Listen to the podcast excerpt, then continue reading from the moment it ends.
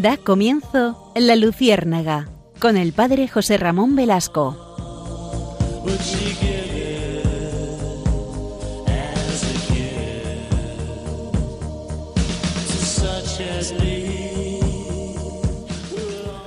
Corría el año 975.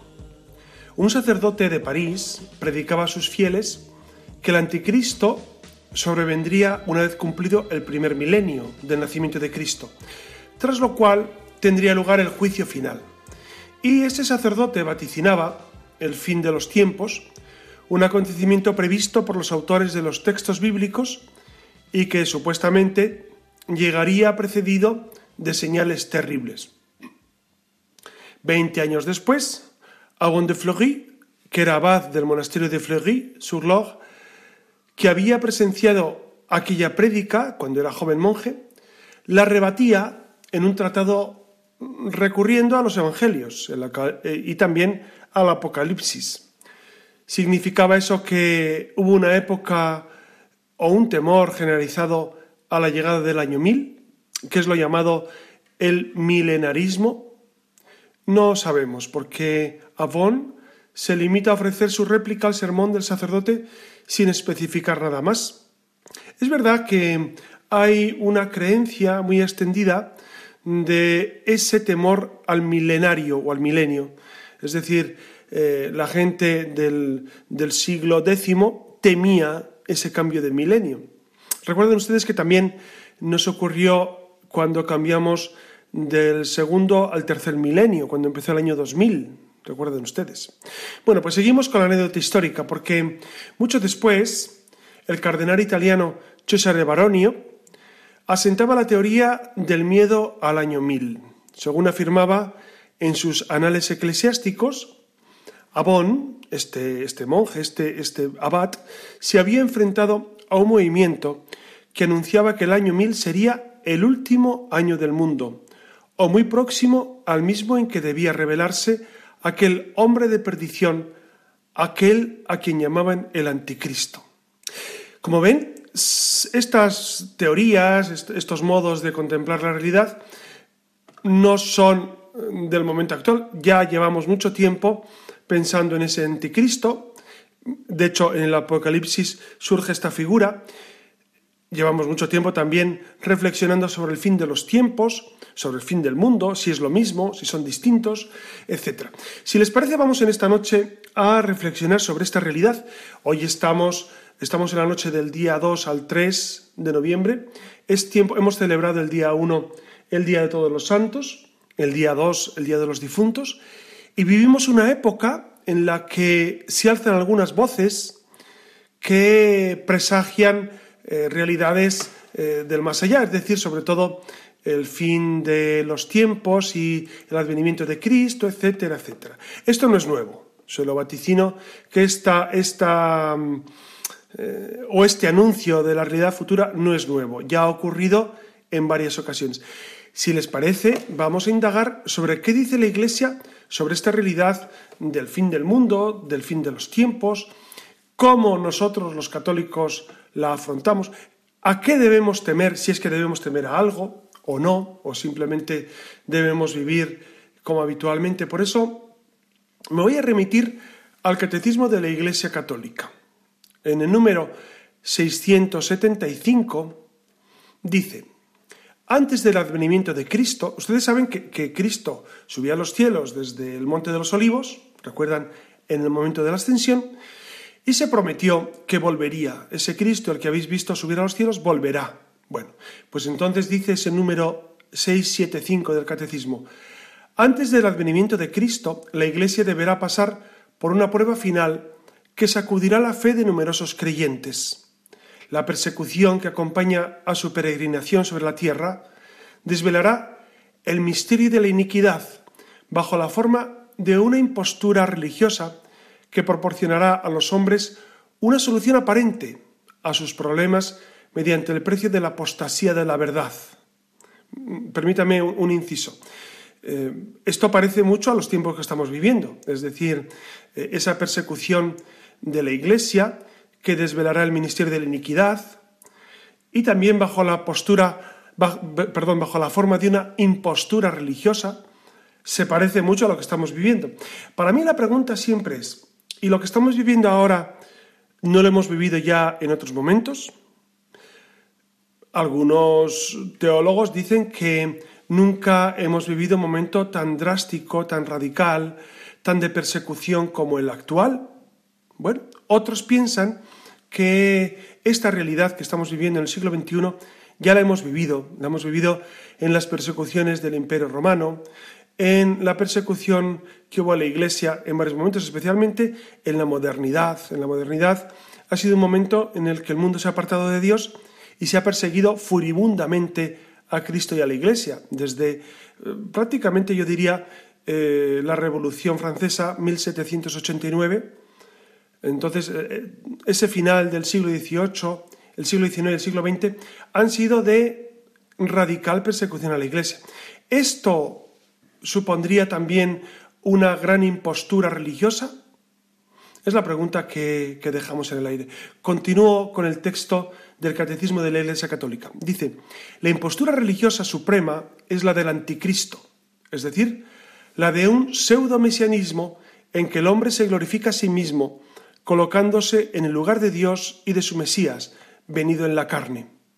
Y ahí cita los textos de los cuales es recogida esa realidad, de Tesalonicenses, de la segunda de Juan, la segunda carta de Juan, etc. La primera de Juan también lo cita.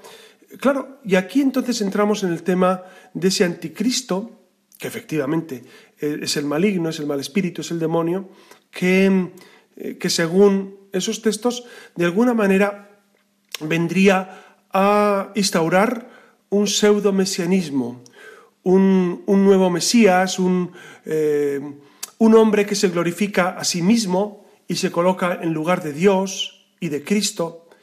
Este sería realmente el anticristo, ¿no? Poner al hombre, al progreso, a toda la humanidad en lugar del Señor. Uno podría pensar, ¿y esto se está dando en la actualidad?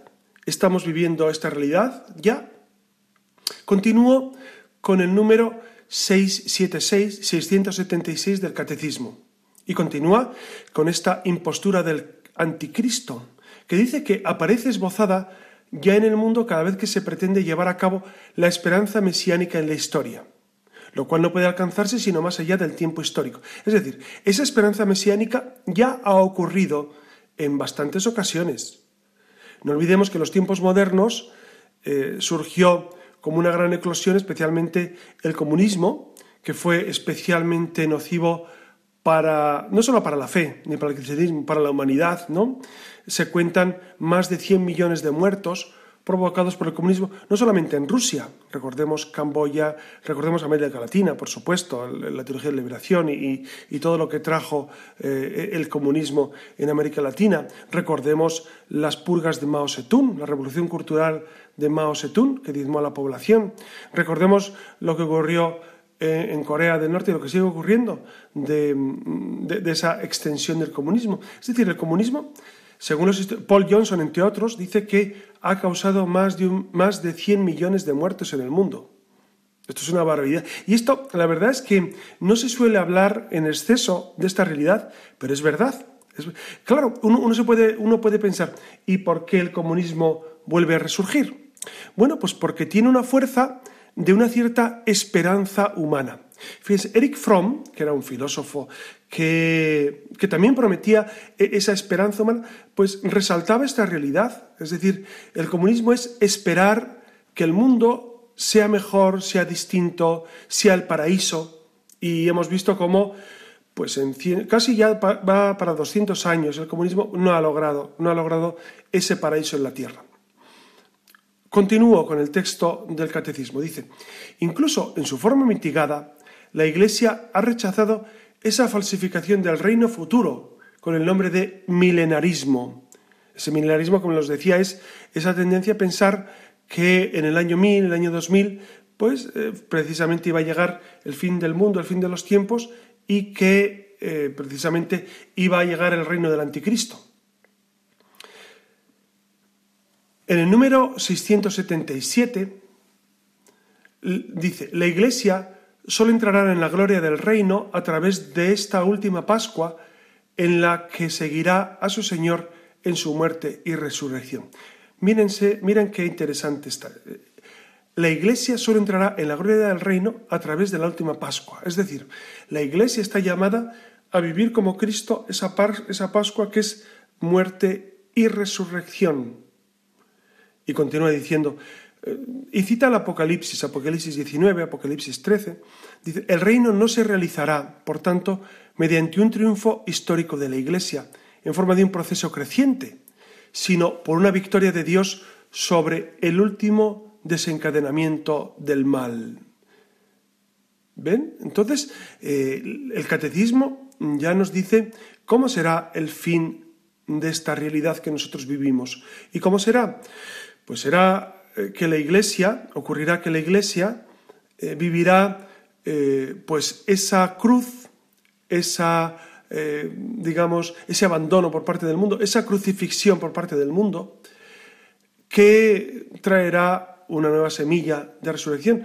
Pero pero la Iglesia está llamada a sufrir eh, precisamente esa aniquilación o ese exterminio o ese, mm, digamos, eh, desprecio por parte del mundo. Repito, uno puede pensar que en esta realidad estamos viviendo ahora. Bueno, luego vamos a entrar en si este momento es el que vaticinan o no, porque mm, estamos viviendo realidades históricas muy interesantes que, tenemos que eh, diseccionar y discernir desde la Iglesia, desde la Sagrada Escritura, la tradición y el magisterio. Continúa el número 677 diciendo, el triunfo de Dios sobre la rebelión del mal tomará la forma de juicio final después de la última sacudida cósmica de este mundo que pasa. Y se basa en 2 de Pedro 3, versículo 12. Es decir, que el triunfo de Dios sobre el mal, sobre el demonio, sobre el maligno, vendrá precisamente en el juicio final después de esa sacudida cósmica. Y claro, la gran pregunta es, ¿y cómo será eso? ¿Y cómo será eso?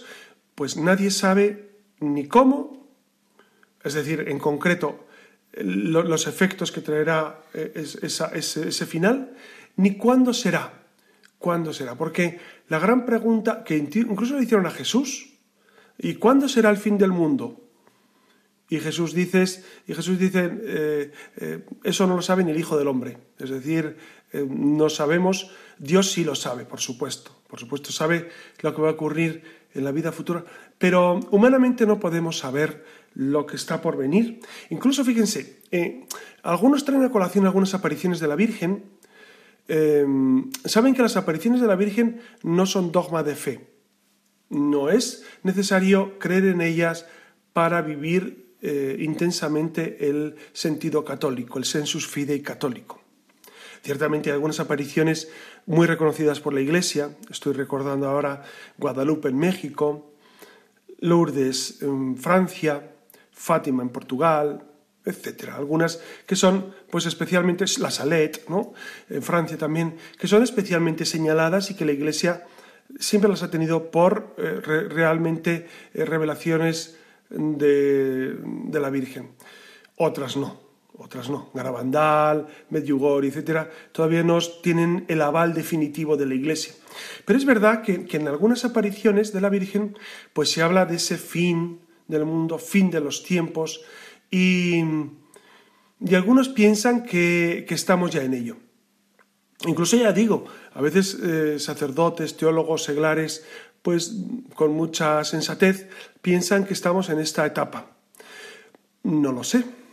La Iglesia no lo sabe. La Iglesia en cuanto a institución no ha dicho que sean esas las circunstancias. Nadie lo puede saber. Yo diría, si estamos o no estamos, eso le pertenece a la sabiduría de Dios. Es verdad que entonces será necesario estar nosotros preparados para esa realidad, para que cuando llegue esa realidad, que quizá nos toque a nuestra generación, quizá no, no sabemos. Yo personalmente no, opino sobre esto porque es algo que, que, me desborda y que desborda a la mente de todos. Uno puede conjeturar, puede decir que los tiempos que vivimos son especialmente duros, Miren, eh, a mí cuando dicen que este año 2021 es especialmente contrario a la fe, o estos últimos años, bueno, yo pensaría que no es tan grave como cuando en el año 1973 se despenalizó el aborto en Estados Unidos. Ahí sí fue un punto de inflexión importante. Y cuando España aceptó, España, Europa, etcétera, Occidente, eh, aceptó el aborto, lo despenalizó en algunos supuestos, ese sí fue un punto en el que la sociedad eh, claudicó ante el mal. Y digo la sociedad porque eh, hoy mayoritariamente se aprueba el aborto en Occidente, lo, cual es escandaloso. Si ustedes lo miran desde el prisma de, no digo ya desde la fe, digo desde el sentido común, desde la lógica aristotélica, desde la realidad cotidiana, es absurdo. Es absurdo matar niños en el seno de la madre, pero llevamos 50 años con ello. En España unos años menos, porque fue aprobado, creo recordar, en el año 83.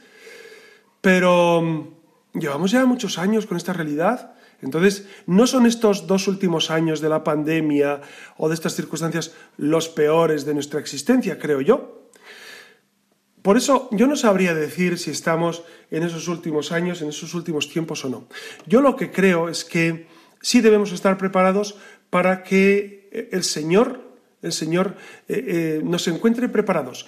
Hay textos fascinantes sobre esta preparación, ¿no? Fíjense, hay un, hay un relato del Evangelio que a mí siempre me impresiona y me cuestiona. Es el texto de, que refleja la pregunta de los apóstoles cuando le dicen a Jesús, Señor, ¿serán muchos los que se salvan? Fíjense que los apóstoles ya estaban preocupados por la salvación eterna. No es una realidad nueva, es, es una pregunta clásica en el ser humano. Desde que el hombre es hombre y por lo tanto es un ser inteligente que no sabemos cuándo surgió ese, eh, esa inteligencia y por lo tanto cuándo fue creado Adán y Eva, no sabemos el momento exacto, pero eh, ya el hombre se pregunta por la eternidad. Es decir, ¿qué va a pasar de mí cuando me muera? ¿Qué va a ser de mi vida? ¿Todo se acaba con la muerte? ¿Llega la muerte y concluye toda la existencia? ¿O hay algo más allá? Esa es la gran pregunta que nos hacemos. ¿eh? Y, fíjense, los filósofos se preguntan siempre por el origen. Los presocráticos, por supuesto, Platón, Aristóteles. Eh, los científicos de hoy se siguen preguntando por el origen. Eh, eh, especialmente eh, Stephen Hawking se preguntaba por ese origen y, por supuesto los grandes científicos, Lemaitre, el sacerdote que, que, propuso esa hipótesis del Big Bang, ¿no? Einstein con su teoría de la relatividad, Heisenberg, etc., siempre se preguntaron por el origen, porque es la gran pregunta, amigos. ¿Cómo surge la materia y el tiempo?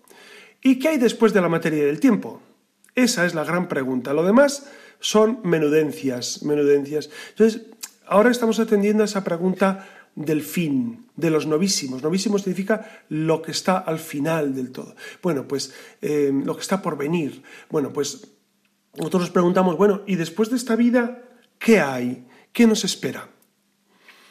Nosotros desde la fe y desde la razón sabemos que tiene que existir otra vida.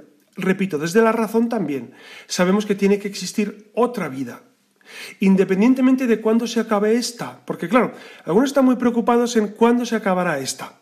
Y por eso le preguntaban a Jesús, Señor, ¿serán muchos los que se salven? Es decir, después de esto nos vamos al cielo.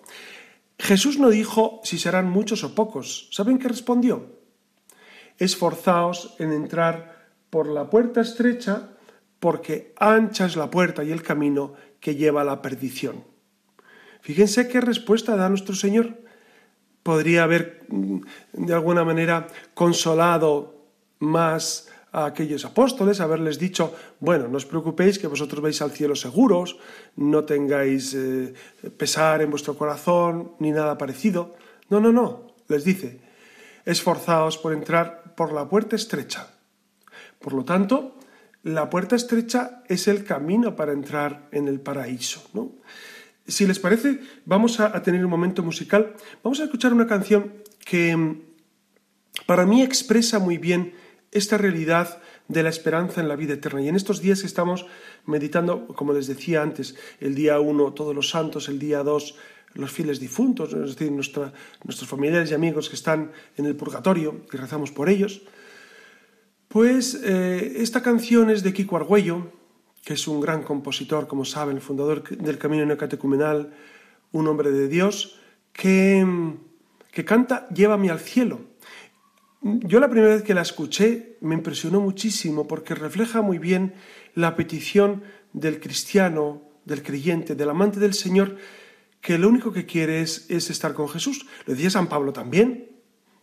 Lo decía San Pablo. Es decir, para mí lo mejor es estar con Cristo. Para mí lo mejor es morir e irme con el Señor. Pero si el Señor me quiere tener en este mundo, pues bendito sea Dios. E, este mundo es una bendición de Dios para nosotros, es un mundo que Dios ha creado y que nosotros vamos transformando, vamos haciendo un mundo mejor y esa es nuestra misión, dejar un mundo mejor del que encontramos y después de este tránsito irnos al cielo. Por eso Llévame al cielo es una canción preciosa. Escúchenla con atención, escuchen la letra, ¿no? cuando dice estar contigo es con mucho lo mejor. Está copiando a San Pablo, Kiko Argüello, ¿no? Y, y con ello los, que le acompañan, las personas del camino, que son una bendición, pues están allí eh, cantando y, y recordando cómo el tránsito de nuestra vida es estar definitivamente con Dios. Vamos a escuchar esta canción y después continuamos.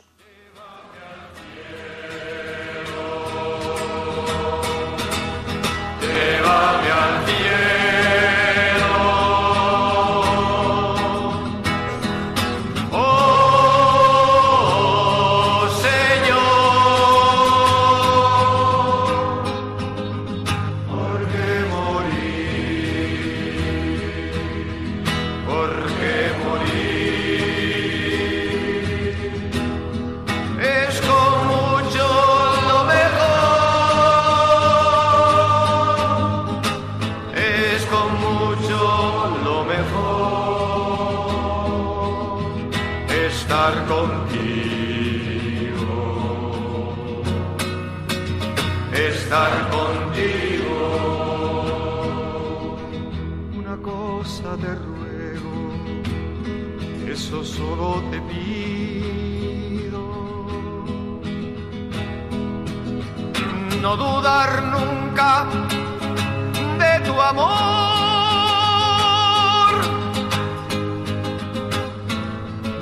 No dudar nunca de ti, estar contigo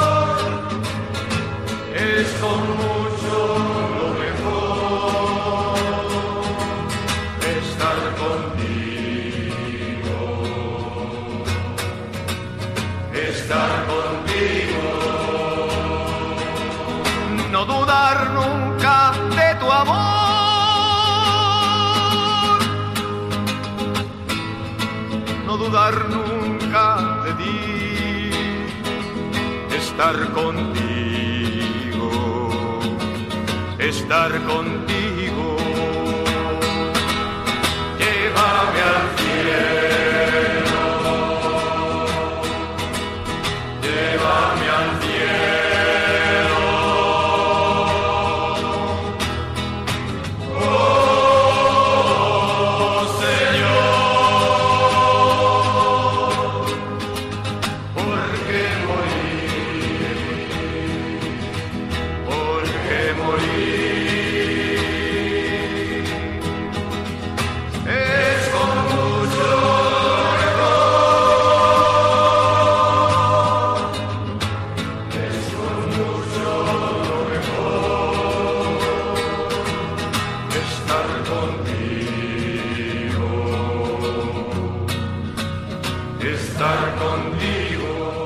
Hemos escuchado esta canción preciosa, este tema encantador de Kiko Argüello, Llévame al cielo, y que refleja muy bien el sentir de nuestro corazón. Ya saben que cualquier cuestión que tengan, cualquier pregunta, pueden reflejarla en, nuestro mail, en la luciérnaga Ya saben que este programa lo hago especialmente pensando en, pues en las dudas que ustedes pueden tener, incluso si quieren, algún si quieren que, desarrollemos algún tema en el cual ustedes tienen especial, especial eh, inquietud, pues bienvenido sea. Ah, hay, hay, una, hay, una, muchacha fascinante, se llama Carolina, que de vez en cuando me dice eh, qué temas es bueno que toque porque no están, no están revisados, no están aclarados en algún aspecto, o quiere que de alguna manera sigamos con él. Eh, eso es eso es muy loable, por eso muchas gracias Carolina y a todos los de ustedes los que quieran de alguna manera pues expresar qué temas quieren escuchar, pues bienvenidos sean. Vamos a continuar con esta realidad del fin de los tiempos, sobre todo, más que del fin de los tiempos, del fin de nuestra vida, porque, porque no sabemos cuándo es pero sí sabemos que todos pasaremos de este mundo al Padre. Eso sí lo sabemos. Eso se lo garantizo, que todos eh, pasaremos de este mundo al Padre después de la muerte. Entonces, eh, creo yo que es necesario em, percibir esta realidad. Bueno, hay seis señales según la Biblia, del fin del mundo. Se las voy a relatar rápidamente, ¿no? porque creo que son interesantes para recabar un poco de información sobre la Sagrada Escritura y qué, nos dice sobre este, sobre este fin del mundo. Dice, el primer punto, la primera señal del fin del mundo será el suceso frecuente de terremotos, hambrunas, epidemias y guerras. Esto dice el capítulo 24 de San Mateo. Dice, eh, leo textualmente a San Mateo, y abrís de oír de guerras y rumores de guerras. Cuidado, no os alarméis, porque es necesario que todo esto ocurra. Pero todavía no es el fin, porque se levantará nación contra nación y reino contra reino, y en diferentes lugares habrá hambre y terremotos, pero todo esto es solo el comienzo de los dolores. Como veis, como ven ustedes, no es para estar muy, muy felices sobre este final del mundo y de la historia, ¿no? Pero es lo que dice la Sagrada Escritura. Nosotros ni ponemos ni quitamos, es, lo que dice. Y claro, uno se pregunta, ¿y esto será lo que estamos viviendo? Puede ser que sí o puede ser que no. No digo, no digo nada. Ustedes dirán, hombre, pues para eso haces un programa para no saber cuándo. Pues es que no lo sé, no lo sé, eso lo sabe Dios. La segunda, final de, la segunda señal del fin del mundo será, según Apocalipsis 6, la aparición de anomalías celestes. Dice Apocalipsis 6. Vi cuando el Cordero abrió el sexto sello y hubo un gran terremoto y el sol se puso negro como cilicio hecho de cerda y toda la luna se volvió como sangre. Bueno, y luego Joel, el libro de Joel, que es un profeta menor, dice, y mostraré maravillas en los cielos y en la tierra, sangre y fuego y columnas de humo. El sol será convertido en oscuridad y la luna en sangre antes de que llegue el gran y terrible día de Yahvé. Bueno, esto es lo que dice el libro de Joel sobre ese último momento, que serán señales de que eh, estamos en esa última realidad. La tercera señal del fin del mundo será la desolación de las iglesias y el enfriamiento del amor de los creyentes. Esto, esto también lo cita el texto que hemos leído del catecismo. Por eso dice Mateo 24, 12. Y debido al aumento de la iniquidad, el amor de muchos se enfriará. El amor de muchos se enfriará. Es decir, eh, vendrá pues una, idolatría general y un apartarse de Dios eh, pues muy radical y muy fuerte. ¿no? Esta será la tercera señal. ¿Cuál será la cuarta señal del fin del mundo? La aparición de falsos cristos. Es decir, por ejemplo, en Mateo 24, que es el mismo capítulo que les decía antes. Mateo 24 habla mucho de esta realidad del final, ¿no?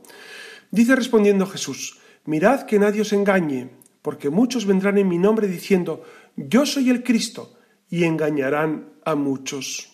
Es verdad que a lo largo de la historia ha, ocurrido esto. Muchos han dicho, yo soy Cristo. Los grandes herejes, los grandes herejes han pensado que ellos eran pues casi casi el oráculo del Señor y que ellos hablaban en nombre de Cristo. No puedo olvidar a Lutero, por supuesto. Lutero el grandísimo hereje que separó a un porcentaje grandísimo, de, primero de Alemania y luego del norte de Europa, de la fe en la Iglesia. ¿no? Entonces, eh, claro, vienen con el estandarte de que ellos son la auténtica palabra del Señor y engañaron a muchos y han perdido a muchos. Por eso, esto ya ha ocurrido, la aparición de falsos cristos, pero ocurrirá de nuevo en el final de los tiempos.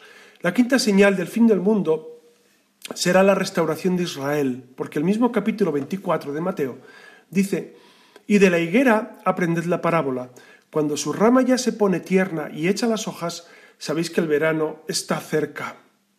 Así también vosotros, cuando veáis todas estas cosas, sabed que Él está cerca a las puertas. ¿no? Y precisamente es eh, esa restauración del pueblo y de Israel que volverá al unísono al Señor. Y, otra, y la sexta señal que aparece de nuevo, son cuatro señales del capítulo 24 de San Mateo. La cuarta dice, que es 24.14, este Evangelio del Reino se predicará en todo el mundo como testimonio a todas las naciones y entonces vendrá el fin. Entonces eh, se supone que mm, habrá una gran predicación a todas las naciones y después vendrá el fin. Por eso eh, hay, muchos eventos que, que se pueden dar y otros no. Otros de los que hemos citado no se han dado ni se están dando. Por ejemplo, esa difusión del Evangelio hasta los confines de la tierra no se está dando. La conversión del pueblo de Israel no se ha dado. Entonces, por eso no sabemos exactamente cuándo será este fin. ¿no? Eh, tenemos que vivir, eso sí, alertas, alerta para que, eh, para que vivamos en el Señor siempre y preparados, y preparados, ¿no? Hay, otra parábola que Jesucristo propone y es el de las vírgenes prudentes. Ustedes recuerdan, ¿no? Que había vírgenes prudentes y vírgenes necias. Vírgenes se refiere a mujeres que esperaban a su esposo para casarse con él. Y, y, las prudentes estaban preparadas y las necias no estaban preparadas, no tenían pues el alma dispuesta al encuentro con el Señor. Y las que no estaban dispuestas no entraron, no entraron en el cielo. De hecho, Cristo desde dentro les dice, no sé quiénes sois, no sé quiénes sois. Es decir, eh, por eso tenemos que estar siempre bien dispuestos para ese encuentro con el Señor, porque no sabemos ni la hora, ni el día, ni el momento, ni cómo estaremos preparados o dispuestos. También me gustaría, em, para matizar esta, esta, situación, porque es verdad que, que no sé si el fin de los tiempos y el fin de, la historia llegará cuando nosotros veamos, como les he dicho antes. Lo que sí sabemos es que nosotros moriremos. Y esto es una realidad que tenemos que recordar con frecuencia. Claro, no quiero parecer el enterrador, el agorero, el, em, el, el, gafe, ¿no? Que llaman como diciendo, eh, este es el que nos va a llevar a todos. No, no, no, no, no, no. no. Eh, repito, nosotros amamos la vida. Cristo amaba la vida. Cristo amaba vivir. Por eso tuvo miedo en Getsemaní. Nosotros queremos esta vida profundamente porque, porque tenemos familia, porque ustedes tienen maridos, esposas, hijos, padres, eh, primos, familiares, amigos, eh, vivimos eh, disfrutando de la creación, del sol, de las estrellas, de la luna, de las plantas, de los, de los animales. Por supuesto que, disfrutamos de todo. Y, y en este mundo estamos precisamente porque Dios ha querido, Dios está misericordioso que ha querido que incluso en este mundo vivamos con cierta armonía. Pero es verdad que este mundo para cada uno de nosotros se acaba y tiene fecha de caducidad. No sabemos cuándo es nuestra caducidad, pero la tenemos. Tenemos escrito en algún sitio de nuestra alma la fecha de caducidad, pero no sabemos eh, cuál es. Entonces, es necesario vivir siempre preparados para que, para que el Señor nos encuentre bien dispuestos. A mí me, preocupa mucho la gente que no vive la fe, muchísimo. Porque yo pienso, pero toda esta gente que no vive la fe, o que no vive en el Señor, o que, no se o que vive en pecado a sabiendas, pues claro, el que vive en pecado pero no es un, es un ignorante, pues efectivamente esa ignorancia seguramente le ayudará en el último momento. Pero los que conocemos el don de Dios y cómo es el camino de la salvación, y a veces eh, lo rechazamos o no lo seguimos por el pecado o por nuestra negligencia, pues es evidente que tenemos bastante más delito. Por eso yo quisiera eh, comentar con ustedes también en esta, en esta noche no solamente esa realidad de, del fin de los tiempos, el fin del mundo, sino, sino eh, algo que el Papa Francisco nos ha propuesto para este mes de noviembre. El Papa Francisco ha tenido iniciativas fascinantes durante su pontificado. Recuerden eh, el, el, año de la misericordia, que tanto bien hizo a muchas personas, ¿no? Eh, el hecho, mm, un, dato que, les, que les comunico y que para mí ha sido muy revelador, por ejemplo, el hecho de que las mujeres que han abortado o los, o los maridos que provocan esa realidad o los médicos puedan confesarse con cualquier sacerdote y, pueda, y cualquier sacerdote les pueda dar la solución. Yo creo que eso es, un, eso es una, una, una realidad que deberíamos agradecer al Señor porque es providencial, ¿no? Y seguramente mucha gente a través de esa, de esa concesión, que el Papa lo puede hacer. El Papa es el primer liturgo, es, es, el que, es el que determina cuáles son los dones de la liturgia.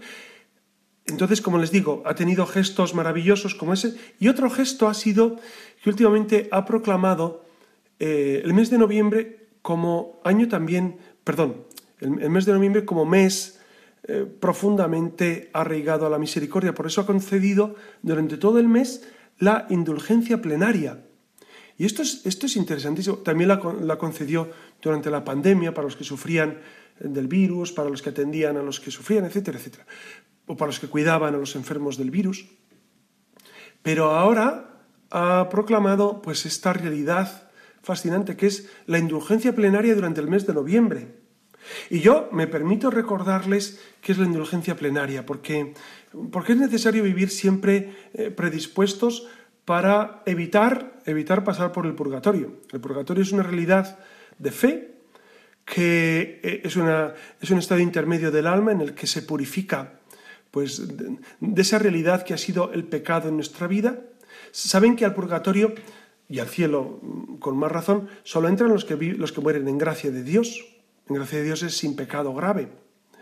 Y entonces los que mueren en, gracia de Dios, pero con el alma todavía mancillada o herida por los pecados de la vida pasada, pues tienen que pasar ese tiempo de purificación para que el alma quede perfectamente limpia. Pero la Iglesia, que es la administradora de la gracia, fíjense lo que he dicho, ¿eh? administradora de la gracia, con lo cual es, lo cual es increíble. Que, la Iglesia, el Papa a la cabeza, los obispos, los sacerdotes, el pueblo fiel, administradores de la gracia. Esto es, esto es fascinante. Pues el Papa ha propuesto esta indulgencia plenaria para eh, conceder a los fieles que la cumplan la remisión de la pena temporal de los pecados. ¿Y cuáles son los requisitos? Porque esto es muy interesante. ¿Cuáles son los requisitos durante este mes de noviembre? Pues miren, se puede obtener la indulgencia plenaria una vez al día, que la puede aplicar por mí, si fallezco ese día, o por un alma del purgatorio, que bien puede ser un familiar un familiar que, tengamos allí. Entonces usted dice, pues por este familiar voy a aplicar esta indulgencia plenaria. O por otra alma del purgatorio, por quien sea. ¿Cuáles son los requisitos para que una vez al día podamos lucrar esta, esta indulgencia? Primero, tener la disposición interior de un desapego total del pecado, incluso venial. Desapego total del pecado venial. Esto es muy importante. Desapego total del pecado. Aquí está, digamos, el núcleo, o en castellano castizo diríamos la madre del cordero de la indulgencia.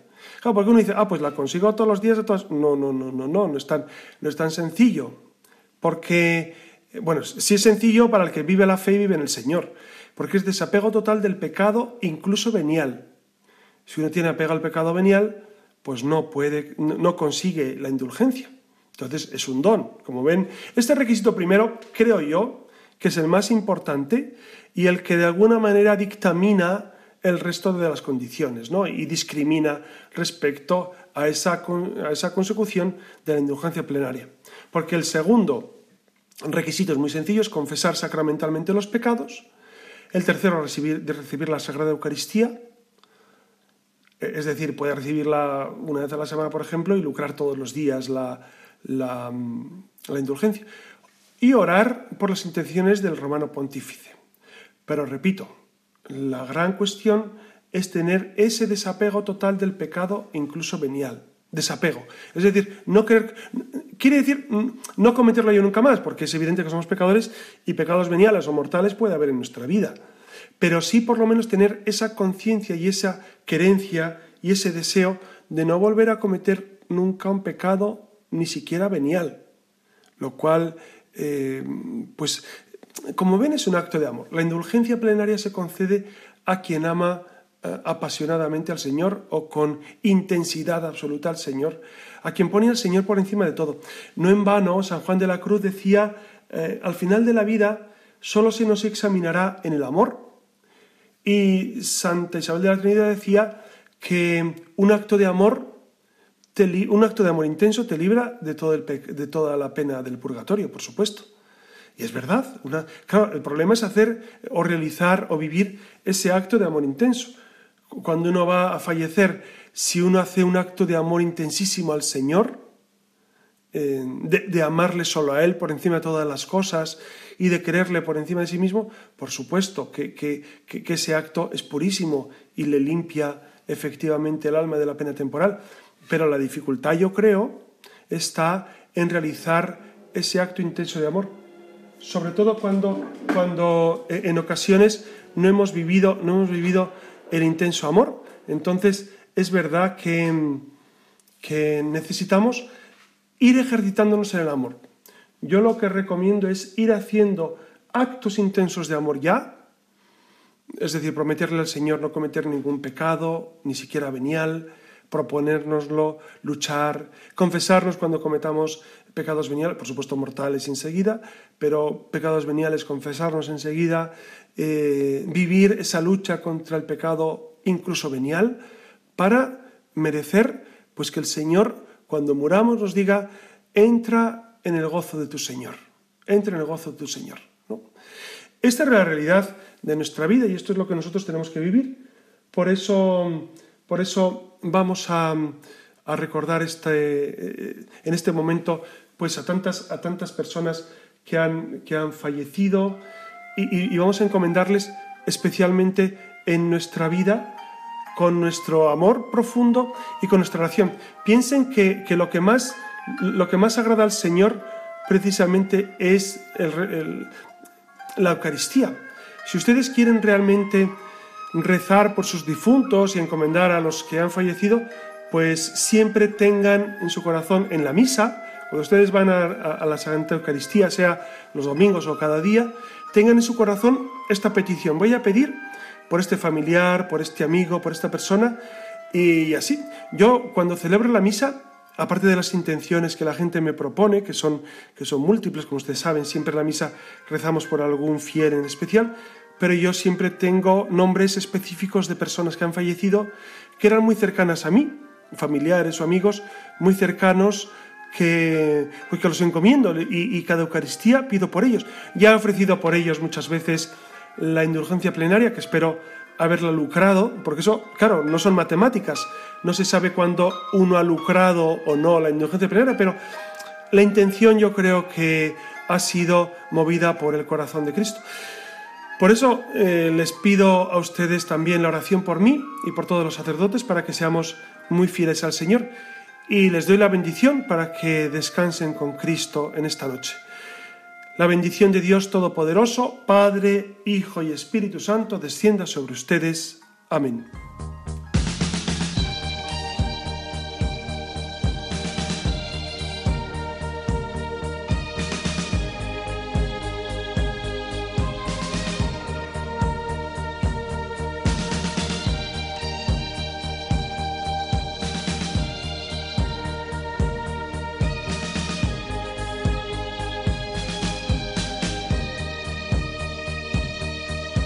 Han escuchado en Radio María La Luciérnaga con el padre José Ramón Velasco.